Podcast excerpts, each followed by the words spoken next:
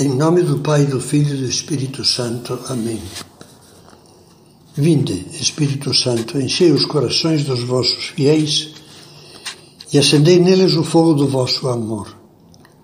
Enviai o vosso Espírito e tudo será criado, e renovareis a face da terra. São Paulo, na carta aos Efésios, usa uma expressão muito sugestiva, muito bonita.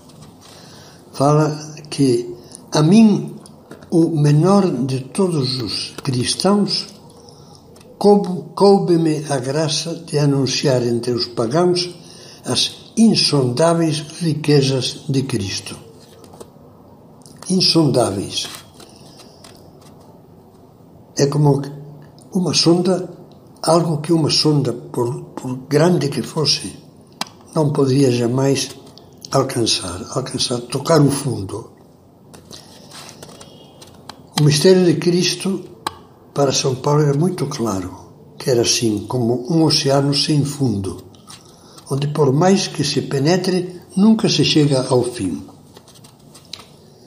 Confesso que me produz tristeza e mal-estar ouvir alguém que, quando lhe sugiro que leia diariamente o Evangelho, me responde: Os Evangelhos eu já li.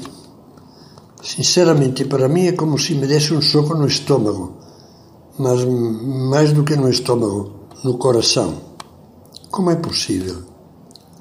Bom, uma pessoa pode viver 100 anos meditando cada dia atentamente o Evangelho e dar-se conta de que não captou senão uma pequena parte dos tesouros que ali se encerram.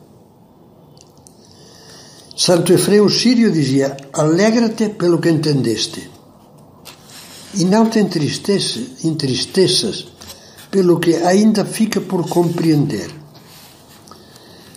O que está morto de sede alegra-se quando bebe e não se entristece porque não pode esgotar a fonte. Quando voltares a ter sede, poderás de novo beber nela.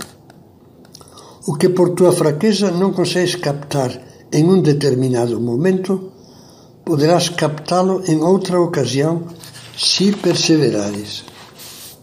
Por isso, o cristão que diz já li o Evangelho, já o conheço, pode estar certo de que ainda não encontrou Cristo. Adquiriu, quando muito, uma informação superficial e fragmentária, mas não encontrou Jesus. São João da Cruz nos incentiva com uma comparação muito bela. Assim, diz São João da Cruz, esse grande místico, há muito que aprofundar em Cristo, sendo ele qual abundante mina com muitas cavidades cheias de ricos veios. E por mais que se cave, nunca se chega ao termo, nem se acaba de esgotar. Ao contrário, se vai achando em cada cavidade novos veios de novas riquezas, aqui e ali, conforme testemunha São Paulo quando disse no mesmo Cristo: Em Cristo estavam escondidos todos os tesouros da sabedoria e ciência. Na sua primeira encíclica Alegria do Evangelho, o Papa Francisco ilustrava este mesmo pensamento. Cristo é a boa nova de valor eterno, dizia, sendo o mesmo ontem, hoje e pelos séculos. Mas a sua riqueza e a sua beleza são inesgotáveis ele é sempre jovem e fonte de constante novidade. A Igreja não cessa de se maravilhar com a profundidade da riqueza, da sabedoria e da ciência de Deus. Sempre que procuramos voltar à fonte e recuperar o frescor original do Evangelho, despontam novas estradas. De que condições precisamos para encontrar cada vez mais as insondáveis riquezas de Cristo? Vou responder com palavras de São José Maria já citadas nestas páginas. Purifica-te. Clarifica o teu olhar com a humildade e a penitência.